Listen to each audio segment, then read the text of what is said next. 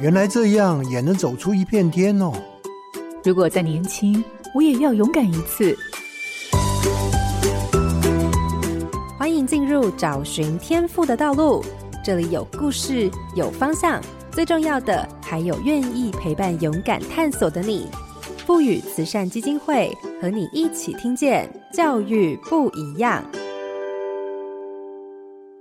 我是蓝伟莹。在少子化的时代，任何职业争取人才加入都是一件辛苦的事情，尤其是运动领域。但运动领域的人才需求只有选手吗？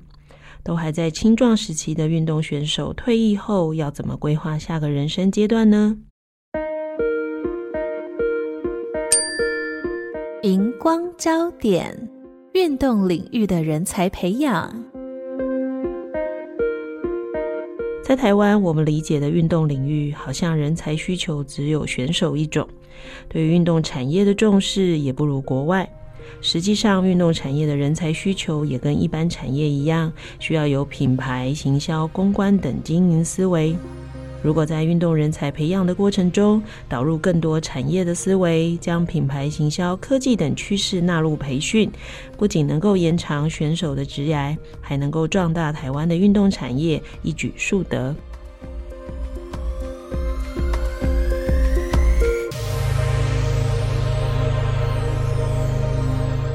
各位好家庭联播网的听众朋友，大家好，欢迎收听《教育不一样》节目。本节目每周六上午八点在好家庭联播网、台中古典音乐台 FM 九七点七、台北 Bravo FM 九一点三联合播出，还有 Pocket 上也可以听到哦。我是蓝伟莹，今天要进行的主题是人才不一样，邀请到的是中华民国运动员生涯规划发展协会的理事长曾全玉，跟大家聊聊运动领域的人才。全玉早安。早安。曾全玉理事长在台湾体育运动大学就学的时候，就已经看到了运动选手的生涯痛点，像是受伤会使他的生涯归零，还有他的训练封闭，然后再来呢，这些呢都会限制了运动选手的生涯发展的可能性。那全玉利用自己的专长，还有体大的就学的背景，不仅成立了中华民国运动员生涯发展协会，也设计了许多培训的课程，还跟很多的企业做资源的串接。那邀请这些企业的人士帮选手做生涯的解惑，嗯，那替他们去开启了运动场外的第二个人生。我想，我们今天的节目可以从他的分享里头，对于这个领域的发展趋势，还有人才的需求跟特性，有更完整的认识。各位听众朋友，千万不要错过哦。那我想，第一个当然，我刚刚讲了很多你的协会的名称，所以一开始当然要请全玉来介绍自己的协会。那这个协会到底服务的对象跟服务的项目有哪些呢？嗯。我们协会叫做中华民国运动员生涯规划发展协会哦。那我们主要的目的就是串联一个对话的平台，创造一个桥梁，让运动员跟社会可以产生对话。所以，我们主要服务的对象就是服务运动员。那我们运动员大概可以粗略的分成两大部分，一个就是用三十岁左右的这个年龄呢当一个切分段，三十岁以前呢又可以分成两个区块，一个就是三十岁以前可能会有分国中、高中阶段的中学，然后以及大专。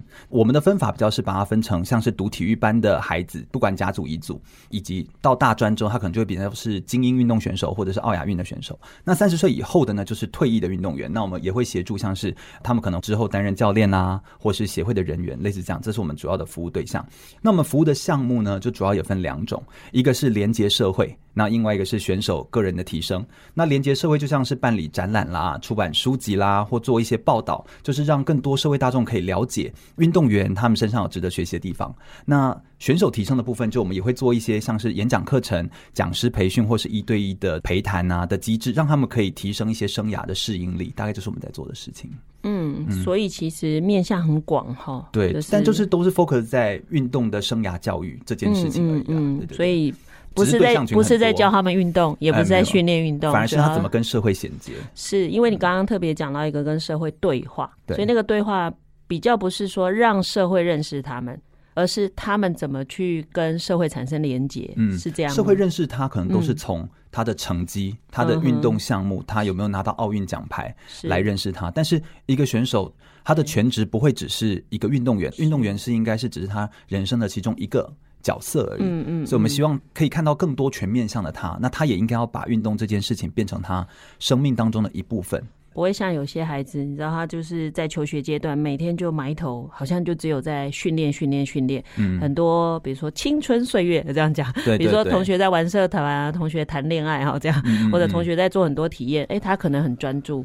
就是，确实他也是因为专注才得到好成绩，所以这很很吊诡哦。对，所以确实是需要一些帮忙，也就是重新找到他如果回到社会中，他自己怎么定位自己的角色嘛。是是。好，所以因为其实那时候最开始认识全玉，除了他很活泼、很活跃啦，很喜欢交朋友，所以我们其实最早是脸书上认识，后来发现哎有好多共同的好朋友，所以也从全玉的脸书，我记得你之前也在体大有上课，对，所以那时候上。的课也是在讲生涯规划这件事吗？是我们在上的课程，其实就是有像奥林匹克教育核心的体育的议题，当然也有生涯规划的这个部分。嗯，那你自己当时在大学上这个课的时候，你怎么观察这些孩子对于你想谈的事情，他们自己的认知或者是状态如何呢？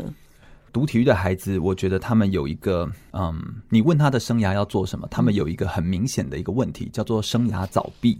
就是封闭的闭，也就是他会在很早的时候就说：“哦，你以后要干嘛？当教练啊，当选手啊。”听起来很笃定的回答，但其实你会觉得很可惜。那个可惜是来自于说，他觉得他就是这样子，好像已经被规划好了，甚至说我在很早很早期，我可能因为学业成就没有得到满足。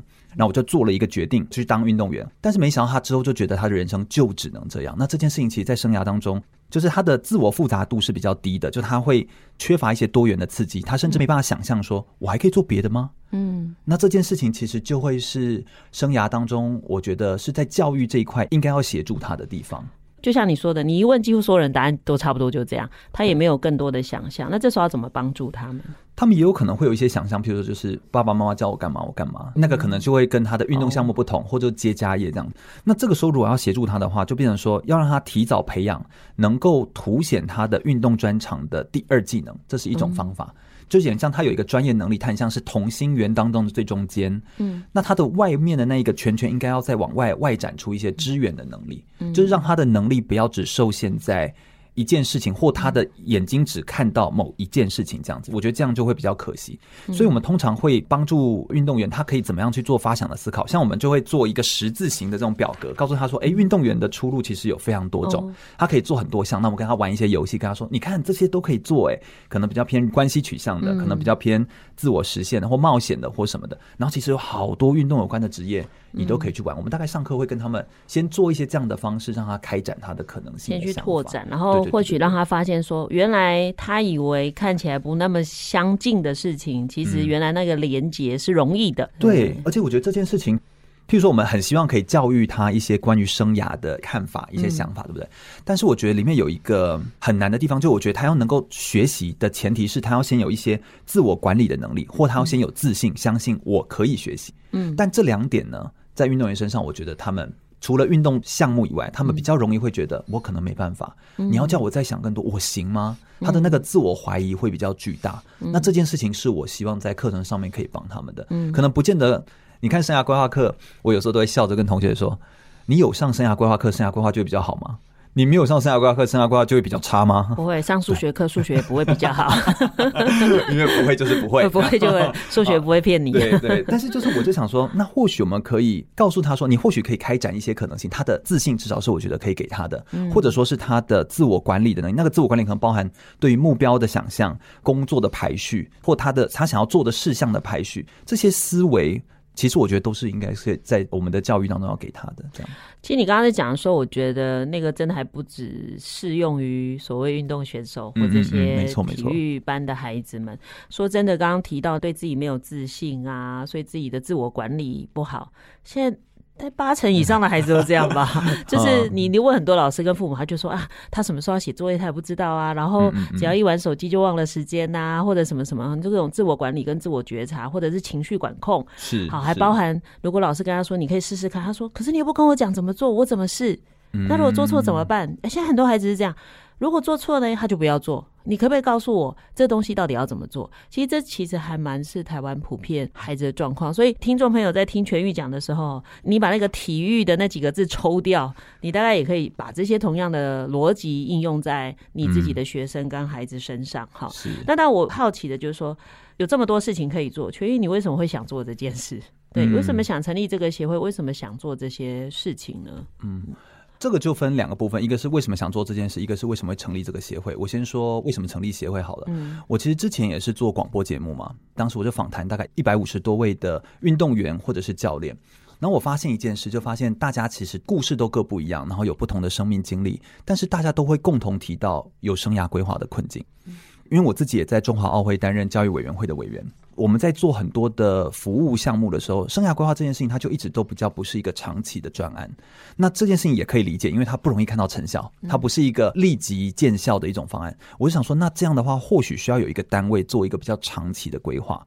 所以这件事情就是为什么会成立协会的原因。那当然也有身边很多人的鼓励啊。嗯，很多运动员他就很支持说，哎，君君你愿意这样做的话很好，我愿意加入你们协会，类似这样。那我觉得就是因为这样的起心动念，其实也有点莽撞，应该这么说。然后就想说试看看，因为过去没有人做，除了代表他可能有做的意义之外，也可能代表他真的难度很高，真的也要面临很多，就是我们要怎么让捐款的人或者说是来支持我们的人，他要看到那个成果，这件事情就不容易。那至于我们怎么规划这些选定的项目，这其实就跟一些研究的理论有关系了。就是有一个叫 Willman，他其实在二零一九年有提出一个整体性运动员生涯发展模式当中的一个理论，他就是会把生涯分成六个阶段，比如说选手的启蒙期、发展期、经手期、退役期，大概在用年龄来做区分，然后在心理面、社会面、职业或教育面、财务面跟法律面向的一些不同的时间轴的状态。那他这个研究研究调查了很多的运动员哦，很多不同项目。那我发现，哎，这个模式里面呢，确实是在职业跟教育面这边。有点像大专或高中这一段时期的时候，他确实需要被教育，告诉他说他的生涯会在面对什么事情，要不然他的财务上面或在他的各个其他面向上，他要怎么达到某种平衡？那这个意识有没有人去告诉他们？所以我觉得这是我们会想要做教育的这个很重要的切点，因为我们觉得，诶，其他面向可能我们慢慢会在做，就像体育要推广，很多人也会说，那应该要有场馆啊，要有建设设施，有这个有其他单位在做，但是我觉得在生涯教育这件事情，或许是我们可以着力的点。那第二个就是我们选择教的内容有没有什么不一样或变化呢？我后来的想法就是参考哈佛大学，它有一个教育学教授叫 David Perkins，他有一个叫做“为未来而教”的一个教育的那个理念，我就很喜欢。他就说，呃，我们未来可能真正要教的就是教他深刻的洞见、行动的原则、价值的取舍，还有资源的连接。那我想说，这不就是协会可以来创造的事情？我们或许可以帮他创造一些资源的联动性，给他一些行动的原则、价值的取舍，让他看懂局，让他看懂。你如果身为一个运动员，你确实已经做了某些选择，会不会在进入职场或进入社会的时候要看懂一些东西？那这件事情或许就是我们可以做的了。这样子，嗯，哎，我很难得听到有人提到那本书，我家里有好多本，我都在留着，要送给我觉得有缘分可以看那本书的人。快送我，快送我！举手，这样 对，就我觉得这个很重要，就是我们是为了孩子的未来在教。可是台湾现在在很多老师在做的事情是教未来的东西，不是为了孩子未来在教，那是不一样的哦。你教给他某些事是为了让他未来考上大学，可是我在讲的是为了他未来的生涯准备，面对人生，你应该要让他逐步发展出什么？我觉得这个很难的，很难的点，就是因为你到底是把它看成一个人，嗯，还是你把它只看成。就是他可能是一个任务性的，对，在做，我觉得这就是很大差。对，所以如果你只是为了要升学，那就是很任务。所以我现在只要让他，嗯、我认为我给你这个东西，你就可以到下一段。但不是，是其实每一关生涯的阶段都是蛮困难的事情。是。那当然，因为你刚刚讲，你有一个理论依据，让你更知道，嗯、没错，我就在做对的事。可事实上，真的要变成课程，去帮助现场的人，对，你应该会一直调整吧？对。因为即便是国外有一整套完整的东西，也不能直接照搬。是，其实我真的看到蛮多人把东西就搬进了，我想说，哇，台湾甚至有时候连用语都很难，因为比如说外国，他会举很多外国选手的例子，但是对台湾选手，你知道他第一反应是什么？啊，那是奥运选手。譬如说那个里面有一些十项全能选手，他的七项放来台湾都是台湾的纪录保持人。你想说你跟他有什么好比？对，有什么好比？或者是说职业环境，其实台湾也差很多。那你课程怎么研发？都你处理吗？还是？不，我们会，我们是其实是要试课这件事情哦。那我们怎么做呢？我们的做法就是，其实像我们有一本书叫《场外人生》，我们其实，在协会的第一年，我们就是把这本书写出来，那就是我们我们协会的大家一起来共同来编辑，是我们后面挂的人，就是由我们协会当时的伙伴哦一起来协助。那当时为什么要出这个场外人生运动员送给迷惘我们的二十种力量？会做这件事，就是因为我们觉得运动员身上他其实是有可以对接到社会上面的联动的力量。那个也是刚好呃麦肯锡他有一个叫做定义未来公民在。工作世界所需能力的报告，二零二一年的六月份的时候提出一个报告。那这个报告里面就指出很多能力，其中我们就是挑选他的那个四大范畴的能力，去转化成一般人也能够从运动员身上所得到的能力。所以我们的调整方法就是这样子：我们先觉得说这应该可以，然后我们就去试课。我们先用一些内部跟小型的试课。主要目的是要做一些课程目标的确认，就我们这样的切角到底对不对？所以像台体大十八周的课程规划，或者是我们有找内湖高工的划船队的一整群的孩子，那我们就是快要几个月的时间这样子，然后试某一个课程单元，看他可不可以成功。然后再就是陪伴式的演练，让他真实上台。所以就是呃，我们这个课程不要都是我教，所以有的时候我们就会让其他运动员来教。但是这要怎么做？他们会很紧张啊。所以怎么办？我们就要用比较多元的方法，譬如说跟他说，在课程设计里面可不可以操作一些互动，这样他就不用一直在讲课嘛，他就比较不会好像很紧张，说我要一个人讲一个小时，讲两个小时，他会觉得很久，就把它变化一下，结合一些影片呐、啊，或者是制作一些比较精美的投影片，或者是讲义。就是至少他拿去的时候，他就不会觉得没有东西，是，然后也会给他一些信心。那最后当然要检讨，像我们之前有跟一个郑凯英，那他之前是棒球选手，也是因为受伤，然后投手失忆症，于是他就后来就没有继续练棒球，大家就变成球探。那他就很有意思，他就是他当时我们呃受邀商研院做一系列跟职棒经纪人有关的课程的时候，他要授课，那他不知道怎么讲课，那他里面有一块是跟生涯规划有关，他就找我来协助他做这样的课程的安排。那我们结束，我们就会有课前，然后有课中操作，然后课后的讨论。那么可以让他在这个实作当中，他就比较知道说。诶，我这样子操作起来，别人有没有吸收？那我这样的教学对别人有没有效果？那这个模组我们以后又可以应用在什么地方？所以其实协会很辛苦哈，还除了有一些服务项目，但其实还是有一些课程项目。是是，跟我们协会有点像。是是是，只是我们就专注做 运动，就是他既要是你协助人，但他将来也要成为协助别人的人。对对对，我们希望让运动员影响更多运动员，是因为他最能够。体会应该说他最能同理啦，甚至他站在台上就是一个见证，确实是这样。我觉得这确实回到一个，比如说像我自己做协会，我也是用现场的老师或校长、主任去帮助别人，也就是回到一样跟你一样是学校现场场域，你最理解他们的困难、痛苦或家长。我都觉得我都已经稍微有点远了，就是我觉得他们会更近。是是是，对。所以其实像你刚刚在讲的中间有一句话，我就很有感触，就是你不是说哎这个协会没有人做啊，那没有人做就表示。他可能真的很难做，或者是哎、欸，那就没有人做，我可以做这样。我本来想到的是另外一个，你知道，真的很多事情为什么没人做？因为大家都觉得反正他就是这样了，他就是这样了。比如说，就像很多人早期，我觉得这几年确实整个运动产业或运动选手，我觉得大家的关注其实又比较活跃。有有有，这是早大概五年前，那时候大家真的会觉得啊，虽然每一次比完赛都会讨论运动选手的。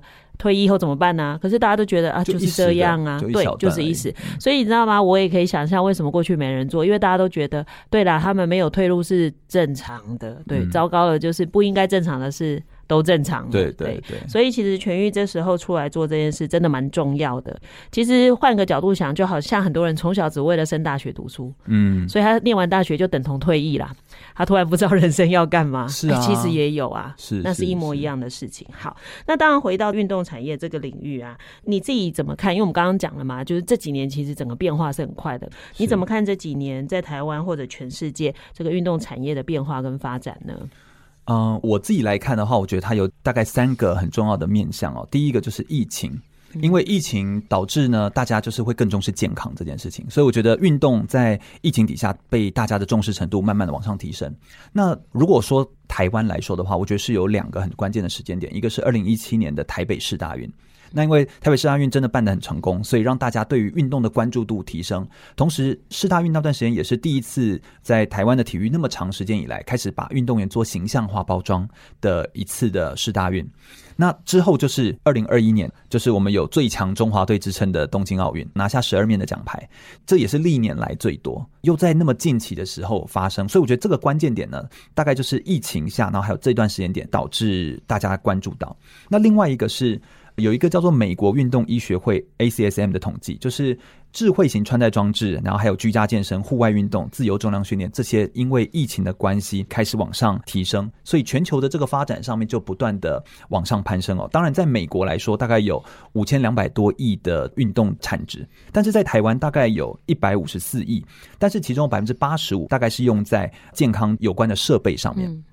那因为台湾就过去都是外销嘛，或者说是代工的产业，所以设备这件事情其实大概是台湾发展比较好的一件事情，这样子。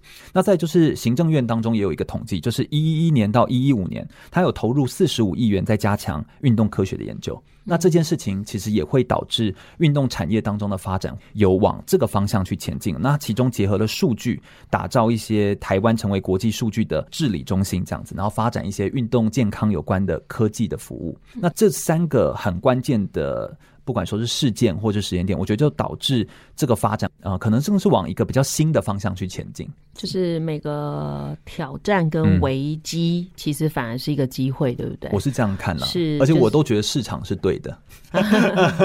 我有时候会这样子觉得，对，市场反映了人心啊。当然，市场也要创造，比如说。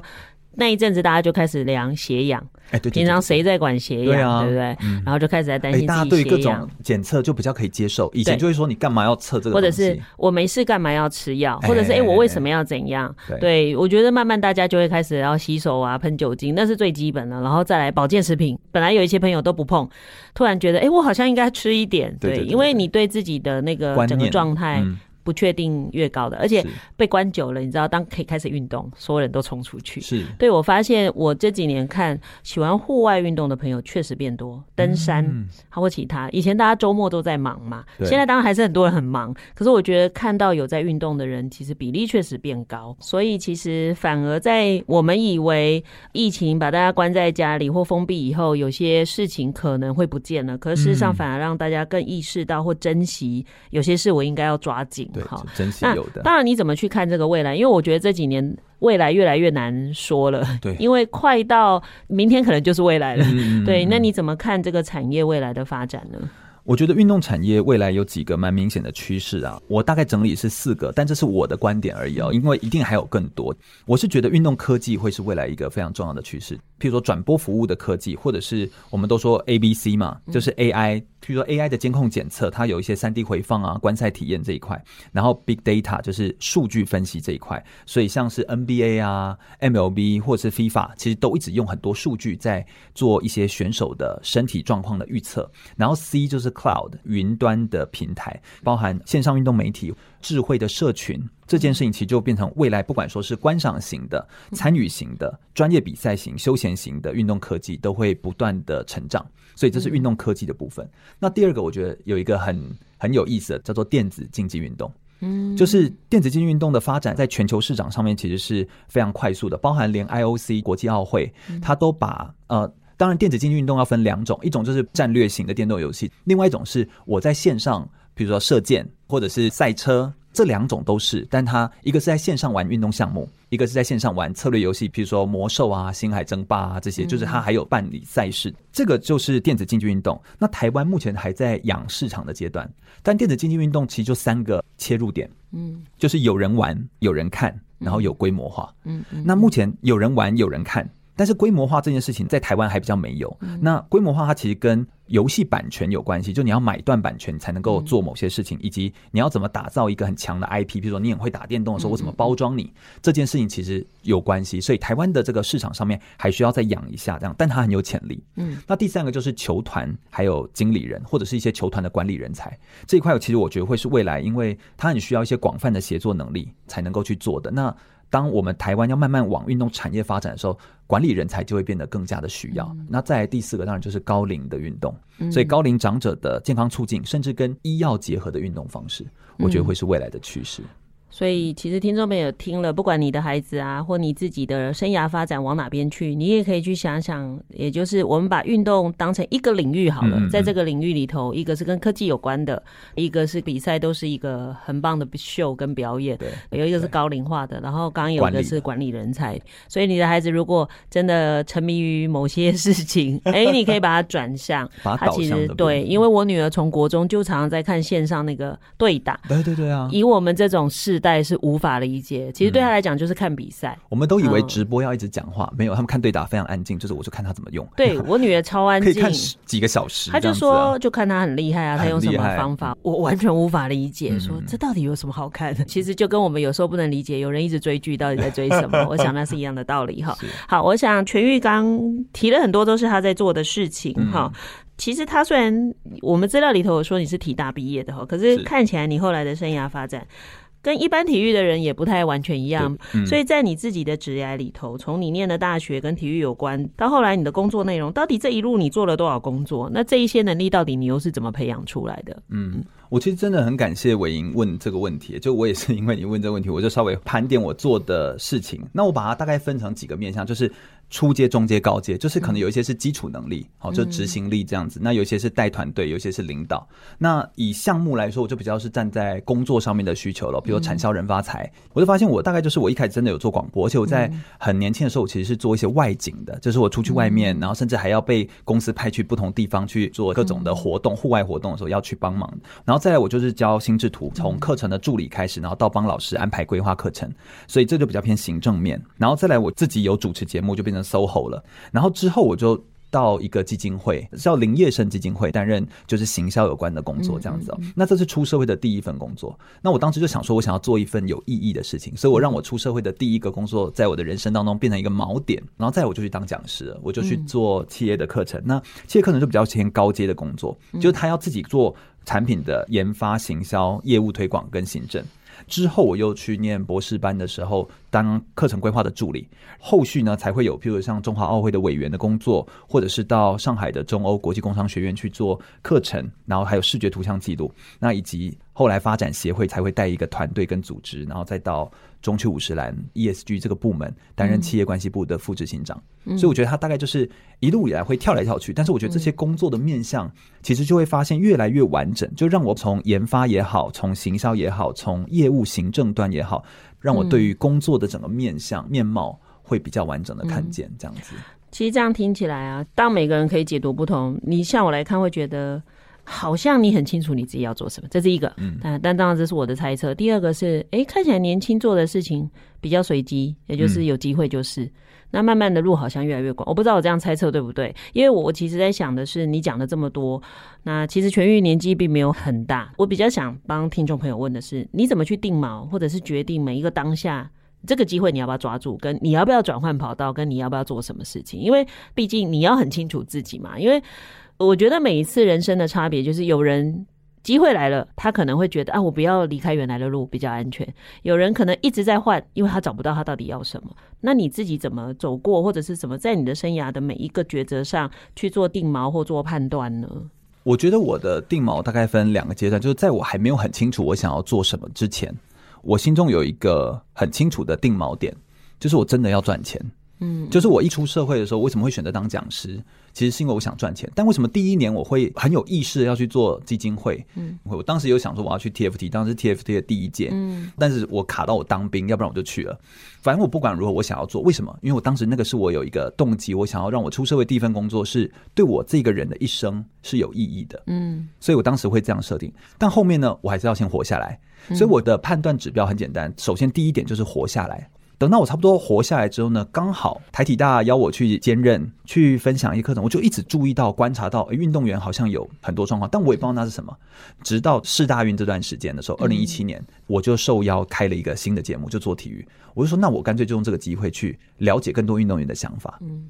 所以当时我就大概有抓到我想要做跟体育有关的事情，嗯，之后我就全部都围绕在体育。就算你后面看我做一个就是五十安中区企业关系部的副执行长，这个虽然好像看起来跟体育没关，但因为五十安是我们协会的最大的赞助商，对，所以他从协会一开始的时候，小燕姐就很支持我们在做的事情，所以他后来就说：“那你都在做一样的事情，干脆来我们公司。”所以我觉得这些的承诺其实都是围绕在同样的事情上面。应该是说你的目标很清楚。但是事实上，只要不违背目标的事，你大概就会去试。我会去试。对，然后再者，我觉得还有一件事是可以拥有理想，但是肚子还是要。哎，我是一个蛮顾肚子的人。对对对，我们刚刚休息的时候还在讲说，哎，处女座。对对对对。但但其实就回到一个是，我想痊愈的这个生涯选择，我们听起来路很多，可是对他来讲原则很单纯。那我想这个可能跟很多人不一样，很多人就会从一开始就想一个安定，嗯，他可能没有想意义这件事。就是伟英老师这样子问我，才又想到说，其实我还蛮不怕转换工作的，嗯，就是我觉得我背后抓住一个想做的一个方向。至于转换什么样的工作，我倒觉得无所谓，嗯，嗯，因为他都还是可以往你要的方向前进。对啦，也就是说，我们没有把我们的生涯用传统的职业框限的时候，嗯，其实在乎的就不是职业类别，而是做什么事。对，对，对，对，我想这也是听众朋友要开始去转换我们所谓对生涯跟职涯的想象，因为很多人是以职业做想象，我要成为哪一种职业的人。我相信我们的职业应该都是。我们创造出来的，譬如说，你看协会就是创造，他才能够有这个职位。我还记得我小燕姐她邀请我去中区五山集团的时候，为什么会有副执行长这个职位？就没有这个职位啊。是他说，那我想要把你放进来的话，你想要什么样的位置？OK，是有点是倒过来的位置，他创造一个位置，所以这个位置有点好像只能 for you，类似这种感觉。你走了就撤掉了，对，有可能是要创造的。我我的意思是这样。这让我想到说，刚才在讲第一份工作要有意义。我想我第一份工作就是当老师。很有意义，而且当时就对大家觉得很有意义，但是我其实当时选的理由不是这个啊，我当时选的理由纯粹是第一个赚钱养家，然后我对这份工作是有想象力的。那我想我应该可以先用这份工作让我的家稳定。其实当时可以去科技业，可是我想象不到科技业的图像，比如说他工作长什么样子，生活会有什么样的不同。那比较神秘一点。可是当老师，我可以想象我应该会过什么日子。但是即便你进到职场当老师。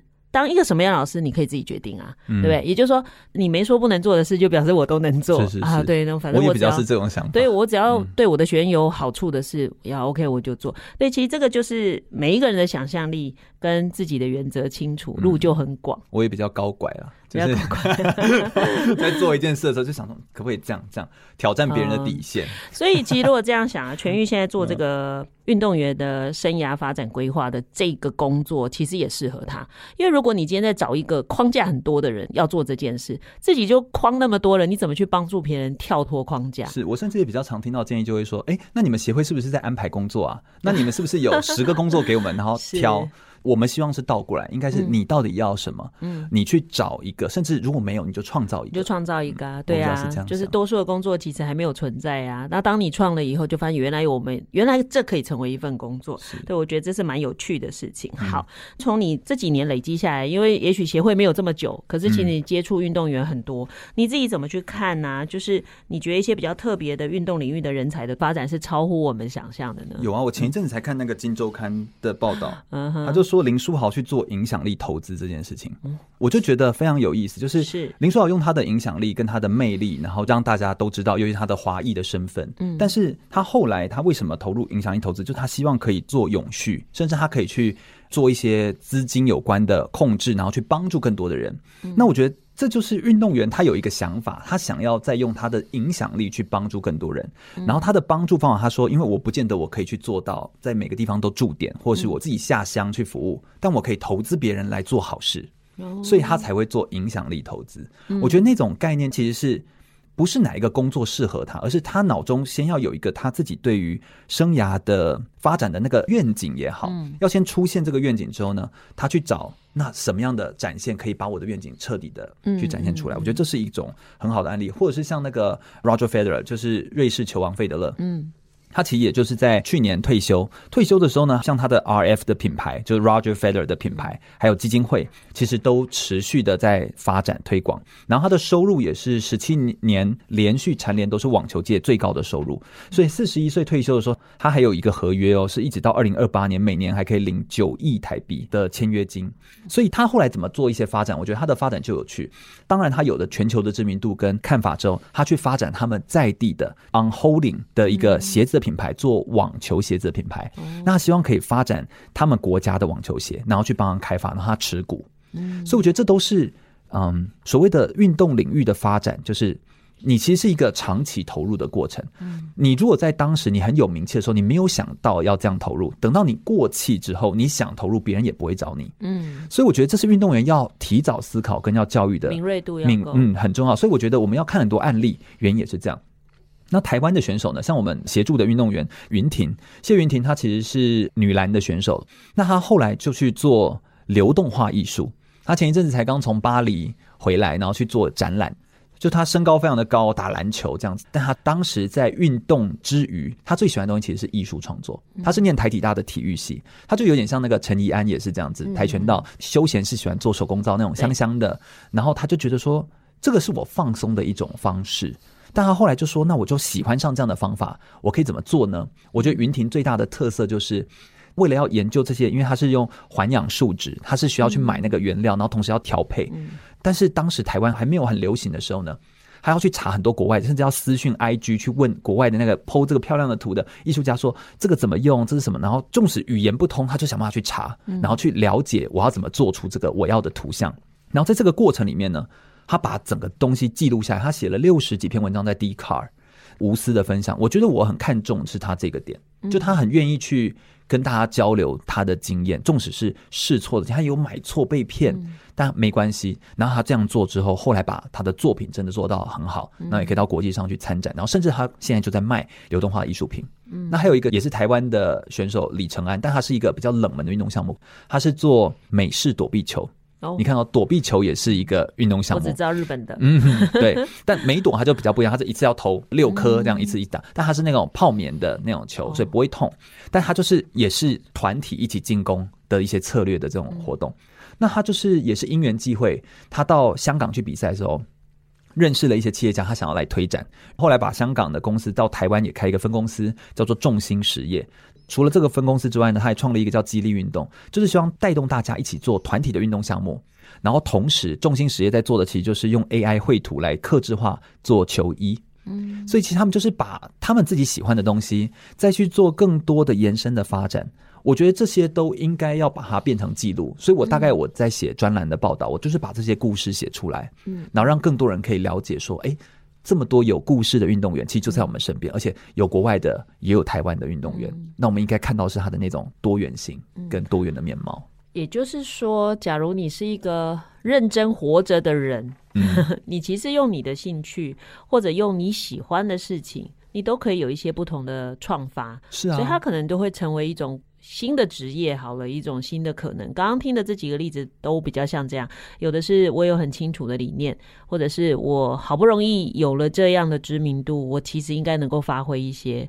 包含你刚刚说的费德勒，可能他讲的是我的国家可能因为我，哎，可能有一个产业开始出现，是因为发展网球鞋真的比较少。是，所以我想这个也就是每一个人的想象力。嗯，好，所以我觉得怎么样让我们的运动选手从小时候可能被教导是，你不要想那么多，你给我专心。练习，甚至他活在一个比较封闭的环境底下的话，对，然后到你怎么去解开他对于这个世界的认识？所以这大家也就回到最开始全玉说的，你要让他跟世界对话。嗯，对，这个对话必须不断的发生，他才能对自己的未来有更多的想象跟可能。好，那刚刚讲的当然都是属于运动选手。他转职，或者是他后来的领域发展。那如果回到运动产业，嗯、除了运动选手以外，到底这个产业还需要哪些人才的投入呢？嗯，运动产业当中，它其实有非常非常多面貌的人才，嗯、也有很多样的人，其实是我们所需要的。嗯、我简单来说的话，我觉得它需要大概三种人才，嗯、就是价值理论在说，就是创造价值的人、传递价值的人跟获取价值的人。嗯，所以这三者其实都会有需要，只要你能够贡献你的价值的话，哈、嗯。那譬如说，由我来看的话，我会觉得，譬如说像运动竞技跟训练的人才，这就是支持专业运动员的人，这样的人才是一定会需要的。那这样的人才，他不一定要是运动员哦。譬如说，支持运动员可以把他的专业往上推展的人，他可以是运动科研人员，对不对？我可以是运动营养师，我也可以帮助他发展更好。那这个时候，营养师他可以是背后是医学有关的，可以是营养专业的。他可以是其他领域的人，对不对？哈，这是第一个叫做运动竞技与训练有关的，就是专业支持的，我可以支持你专业的这样的人才。第二种叫运动商业跟管理的人才，他比较偏行政。我们在奥林匹克里面呢，其实有一个叫做奥林匹克的星系图，就是如果以奥运 IOC 这个体系为主来说的话，因为其实有很多体系，有 FIFA 体系啊，有不同体系。那以 IOC 来体系来说的话，它的行政人力呢，就是旁边会有围绕着很多，比如说国家奥会、各国的协会或 club 或俱乐部。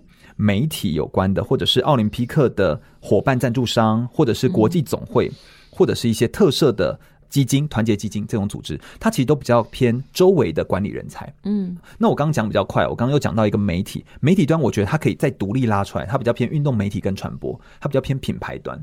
那这一块就是他怎么打造品牌，把它做延伸性的塑造。嗯、我觉得这三类的人，他都不用是体育人，他反而应该要是不是体育人，他更可以看出一些更跳脱的思维。嗯，我前一阵子跟那个刘伯钧，伯钧就有提到一个点，就比较像他刚才说，他说：“哎，全宇，你跟我我们会做协会，想要发展，就是因为我们。”虽然认识体育，但我们不是体育人。嗯，像我是台体大毕业，然后我也学的是运动健康科学有关的领域，但是我们就不是选手出来，但我们就又可以认识选手，但又跳脱选手，嗯，跳脱运动看运动，我觉得这就会是比较关键的点。是，所以刚刚听了很多，你就会发现，哎，看样子。也就是刚刚我们讲的一样的逻辑，就是在这个领域里，其实有很多专业的人才可以进来，包含可能医学、营养，对，还有管理、行政啊、行销，对，好，所以其实它就是一个产业类别。我都觉得很多产业都可以跟运动连在一起，很容易连，就是对，只是说重点是你自己如果要进这产业，即便你有你的专业，你还是要喜欢运动嘛。比如说一个球赛你都看不下去，你大概也很难做相关的工作，嗯、所以你也要喜欢你的产业，然后再结合你的专业，其实都可以进来嘛。那当然，现在这个领域里，虽然我们还不到发展最极致，但它确实比过去要更蓬勃了。没错，那其实有蛮多人会投入这个，因为它毕竟不是一个传统大家会进入的职场，所以其实蛮多现在进来的可能是年轻人开始在 try。那其实我每次问这个问题，我都怕大家误会，因为我很喜欢问的是：哎、欸，你怎么看现在进到这个领域的年轻人？但我这样问不是负面。或正向，因为任何时代都有优点跟缺点。是啊，是啊说真的是这样。那你怎么看现在投入这个领域的年轻人呢？我其实是很敬佩他们的，我觉得他们很勇敢、很热血，愿意燃烧自己这样子哦。然后我觉得还有一块就是他很无所畏惧，就他甚至是有一种自豪感，就觉得我可以进到这个产业里面，我是很自豪的。像我认识，嗯，像。我认识新竹工程师的一个做行销的负责人叫于涵，那我就很佩服她。我觉得她就是既是一个有想法的女生，然后又是对于产业的知识足够，但她又需要协调很多人力来做，更何况这一件事情又是还在创新当中，有各种变化的可能性。这代表他是一个很适应变化，然后很愿意去尝试、愿意去 try 的人。像我也很佩服，就是我在五十岚的主管小燕姐，柯秋燕，她为什么她会那么愿意投入体育这件事情呢？因为她的孩子就是运动员，嗯，所以她可以理解运动员会遭遇什么样的困难跟挑战，然后她甚至会愿意把她的专业再贡献回来。嗯，我有遇到好多像这样子的人，他们现在会投入体育或者是支持体育的人，都比较是这样子的人，因为他现在是初期嘛。它确实需要一段时间燃烧，这样子是，所以等于是在一个新的产业开疆辟土，所以那个冒险性哈，对对对，就很像是当时就是发现美洲大陆的时候的那一批一上岸的那群人的那种感觉。对，所以你愿意面对未知，也许是目前这个领域要进来的人的特质哈。是是。所以同样延续来看好了，如果要投入这个领域的人才，你会怎么建议他们，或者是哎，你应该培养自己哪一些特质？除了你刚刚讲，刚刚讲那个是比较高阶的啦，什么有。比较是感受，对对对对对。那我就说，哎，如果一般你真的想要投入这个领域，到底有哪些特质可能是要特别培养，或者评估自己适不适合的呢？嗯，如果想要投入像是运动这样领域的话，然后我会觉得有三个很重要的特质。嗯，好，第一个是他要勤沟通，呃，勤沟通就是我觉得他必须要能够回报，譬如说他要遇到各种状况，他要能够回报给任何他的上司主管，然后他必须要是一个稳定产出东西的人。我觉得在这种状态底下，他其实是。蛮重要的，他必须要够稳定，然后可托付，可以承担更多，这个都叫做沟通。就是我觉得他不断不断跟你来回，他遇到状况他就跟你回报，他很敏捷，这一块都是沟通。那第二个是能动性，能动性就是他持续寻找生涯当中胜率最高的地方，一直不断在推进，然后找到他的核心优势，不断去看懂这个游戏的玩法，然后试图去玩得更好。他就很像是在打电动，你不是失败就说就瘫在地上说我躺平。啊、哦，这是有事吗？哈，你打电动如果输，你应该是再试一次，再试一次，然后不断的去试有没有什么地方更有效率。就像很多我有时候很佩服那种策略性电竞选手，他们就是会想办法找到突破口，甚至找到这个游戏的 bug。对不对？他就会得到更多。那第三是学习，当然就是要不断的优化。那个优化的过程，他甚至可以去串联更多的资源，然后让自己变得更好。嗯，甚至到最后，他有能力去预测这个产业接下来下一步可能会怎么样。那个就是他投入的够深刻，能够复制，能够再往下优化的一个路径。我刚刚全宇讲的这三个特质，我想都是我们年轻人面对未来挑战需要的。因为其实所有的产业可能都在变动中。不过我刚刚只想，哦，捡起来给我们协会的小朋友们听。这是全宇哥哥的提醒。哦，哎呦哎呦，OK。那最后当然要问的就是，因为我们听众有很多是学校老师或家长，那如果更明确的，到底有哪一些科系，它最后可以连接到运动产业呢？嗯，其实从刚刚我们这样讲到现在，嗯、你会觉得其实很多的科系应该都是可以联动。我觉得十八个学群应该没有不能联动的了哦.就感觉上是这样子哦。但是我觉得，当然最明显的第一个，就除了体育相关的大专院校，或是你读的是体育科系有关，嗯、欢迎来投入体育的产业哈，这是一个我们很需要之外，我觉得有三个领域的项目是目前我们很需要不同的人才投入体育当中，然后体育是比较缺乏的。我用这个角度来切入，首先就是法律。法律有关的专业，还有智慧财产权有关的专业，我觉得这一块是目前体育圈我觉得很缺乏的。就是这类的专业人士，如果你进来体育圈，你等于是开了一个新的蓝海。然后同时，或者是医疗有关的或政策制定有关的专业的这种人士，就他比较有高度的策略性的。那第二种是比较偏工程、软体界面优化，什么 UI、U 叉就是这类的这种界面的设计的，或者是有点像专案企划这样的人员。因为像现在 P League 或者是 T One，就是 T 联盟哈，这些的联盟他们都需要像这样子的人员。那这样的人员最容易先切进去之后呢，你再往上升到管理人才。我觉得这是比较容易嫁接过去。你用专业先嫁接进来一个领域，再在领域里面再往上爬升。我觉得这大概会是生涯比较好的周转的路径哦。嗯、那第三个可能是有影像记录、电影或者是媒体有关的产业，它都需要非体育有关，但是它可以去客观看待体育的人。嗯、那影音有关，当然包含文字、声音或影像，其实都可以。那我觉得这些人都是很适合。可以投入的，所以一个是支持跟保护运动产业，所以你刚刚讲的是医学相关的、法律的哈，就是这一类啊或政策的，这个就是支持跟保护。另外一个是优化，所以一些相关的科技能够怎么帮助他们更快的掌握。最后一个是行销这个产业，对，我们要让更多人知道，对，那这个产业才能更蓬勃。所以我想大家这样就很容易去想象你的孩子会在哪里。我一听完就是哦，好，我女儿可能 符合某些条件。是啊，非常，而且他们。超超爱运动，对啊，超爱打球，超爱大家一起是，所以其实当你的好，所以大家也可以开始扩大想象哦。当你有一个兴趣，又可以跟你的生涯结合在一起，我觉得那是最幸福的事情哈。嗯、那我想今天真的很谢谢全玉带来这么多丰富的分享哈，我真的没有想到，大家如果在现场看会看到全玉一大堆手板，我应该 我想应该用个珍珠板帮你都把它做好，这样可以到处去讲 哈。那我想各位听众一定跟我一样，因为全玉做了这么多仔细的资料的分享跟一些人物的介绍，让我们对于这个体呃这个体育运动领域有更多的认识，那也欢迎大家可以继续的去探索、去搜寻，或者是呃上他们的协会网站去看看他们在做什么。那也可以帮助你自己的学生，帮助身边的人，跟帮助自己的孩子。好，那我想痊愈自己的人生的发展，也都可以让我们更清楚知道我们要怎么让自己成为有价值的人才。谢谢痊愈，谢谢。感谢您收听今天的节目，邀请您关注节目粉丝团，然后并跟我们持续的互动。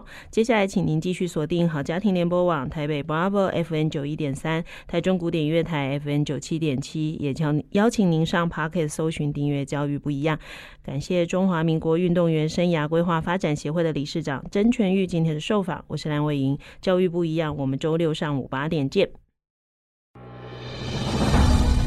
以微笑点亮教学现场，富予慈善基金会与您一起支持教育，陪伴生命找到自我价值。